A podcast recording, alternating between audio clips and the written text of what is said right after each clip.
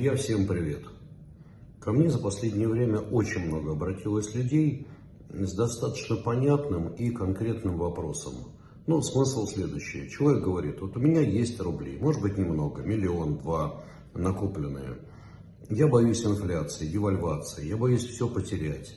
Я понимаю, что держать под подушкой глупо, потому что это как бы обесценивание, потому что инфляция все равно идет. Покупать доллары наличные, непонятно, что будет. Покупать юани, не знаю. Переводить куда-то, вроде сумма маленькая. Вот что делать таким людям, постараюсь э, сегодня рассказать об этом. Давайте начнем с самого начала. Инфляционные ожидания у нас снижаются. Инфляция, которая была в начале года достаточно серьезной, сегодня практически сошла на нет. Означает ли это, что и в дальнейшем так будет? Мы этого не знаем. Более того, я думаю, что ну, в дальнейшем инфляция будет снова раскручиваться. Сильно ли, слабо ли, но как-то будет. Может быть 5-6, может быть 8% годовых. Однако, государственные бумажки сегодня дают порядка 7,5, 8,5, 9% годовых. Ну, понятно, что короткие бумаги там порядка 7,5. Э, я имею в виду бумаги э, типа УФЗ. Если мы смотрим на бумаги с погашением лет через 10, то тут скорее э, все-таки доходности доходит где-то до 8,5. Это неплохо, это больше той инфляции, которая сейчас есть, и больше той инфляции, которая, в общем-то, ожидается в ближайшее время. Более того, если уровень инфляции будет еще снижаться, то, соответственно, можно будет говорить, что цены таких облигаций еще вырастут, особенно бумаг, бумаг с погашением через 10, 15 или 20 лет, и можно будет на них заработать. Но я бы, честно говоря, не рекомендовал а, вот тем людям, которые имеют в руках относительно небольшие суммы, вкладывать в какие-то долгосрочные рублевые бумаги. Максимум погашения через 3, 4, 5 лет, значит, можно говорить о доходности порядка 8% годовых. Да, это немного, но это, по крайней мере, надежно. Государство платить будет. Что еще мы имеем с гусером? Ну, во-первых, э, у нас есть достаточно неплохой рынок корпоративных облигаций. И я бы этот рынок условно разделил бы на три сегмента, три части. Часть первая – это голубые фишки. Доходность по ней в среднем где-то 8,5-9,5 годовых. Я имею в виду бумаги с погашением в течение примерно 2-3-4 лет. Э, крепкий второй эшелон – ну, это какие бумаги, я расскажу чуть позже, которые имеют сегодня ну, чуть больший риск, но и доходности уже на уровне от 9,5 до примерно 10,5-11 годовых.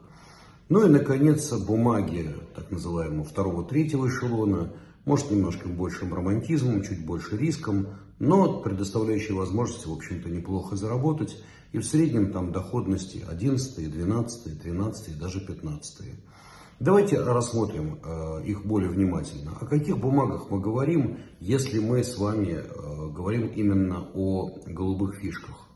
Ну, это, во-первых, такие облигации, как Норильского никеля, Еврохима, Полюс золота, Газпромбанка, Сбербанка, МТС и так далее. То есть компании крепких с понятной отчетностью, с понятной ситуацией, какая у них есть, понятным бизнесом ну, у которых, наверное, шанс разориться не такой и большой. Я бы даже сказал минимальный. А, мы понимаем, что у этих компаний доходность в среднем примерно на процентный пункт выше, чем у государственных бумаг. Неплохо. В принципе, они еще и ликвидные. Опять же, хорошо. Если мы говорим о втором эшелоне, что это за бумаги? Ну, там, где доходности порядка 10 годовых плюс-минус, может, чуть выше.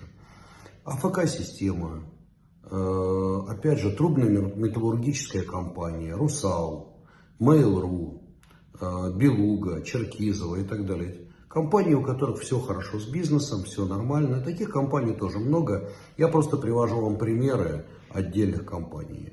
Э, ну, а если мы говорим о компаниях с более высоким уровнем риска, но при этом, опять же, достаточно неплохо стоящих на ногах, ну, здесь грех не вспомнить и Институт стволовых клеток человека, и Кировский завод, кстати, производящий трактора, и Первое коллекторское агентство, и Боржоми, кстати, доходность по которым сегодня порядка 15 годовых, и Татнефтехим, ну и так далее.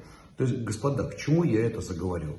А я заговорил об этом только потому, что а, люди, которые все-таки хотели бы получать не 7, не 8 годовых, а чуть повыше, хотя бы 10, 11, ну, к примеру, вы продали квартиру, и вам хочется иметь стабильный денежный поток, который бы вам, вас кормил.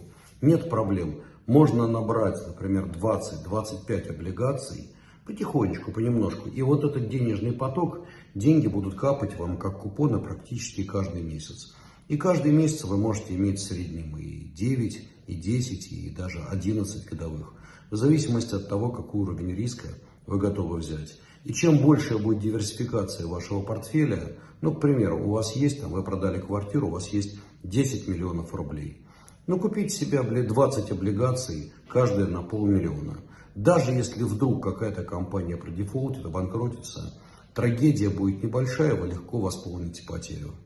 Чего еще мы имеем с гуся? Ну, раньше мы предпочитали деньги иметь э, в наличных долларах. Ну, наличных, кстати говоря, не грех иметь и сегодня, ничего там плохого нету. Э, если вы хотите иметь наличные доллары, то, в общем-то, вряд ли у вас их кто-то отнимет, но я думаю, что стоимость наличного доллара или евро будет только расти. Дефицит. Вот. Но забыли про наличные деньги. Э, что еще можно купить? Мы предпочитали иметь хорошие иностранные ценные бумаги, привязанные к курсу доллара или евро. Сегодня это сложно. Или просто номинированные в долларах или в евро. Однако есть бумаги в юанях, которые дают вполне себе неплохую доходность, чуть ниже 5% годовых, порядка 4%. Опять же, Полюс, Золото, Русал и другие компании э, типа Металлинвеста. Ну, я считаю, что это не так плохо, Металлинвеста. Вот. Э, опять же, бумаги, привязанные к юаню, они могут быть чуть лучше долларовых, чуть хуже, потому что юань все-таки живет, живет своей жизнью. Но плюс-минус это тоже, на мой взгляд, достаточно консервативное э, вложение, которое позволит вам учитывать и инфляцию, и девальвацию и так далее. Что еще? Ну, допустим, у вас э, счет э, находится в иностранном брокере. Вы знаете, покупать акции сегодня вообще опасно и в России, и в Америке. Да, цены, может быть, невысокие, но кто же знает, что будет дальше. Я боюсь, что волатильность, которую мы имеем сегодня, она надолго. Но, друзья, сегодня огромное количество облигаций, надежных американских корпораций, весьма надежных, э, дают неплохую доходность. Вы спросите меня, а почему?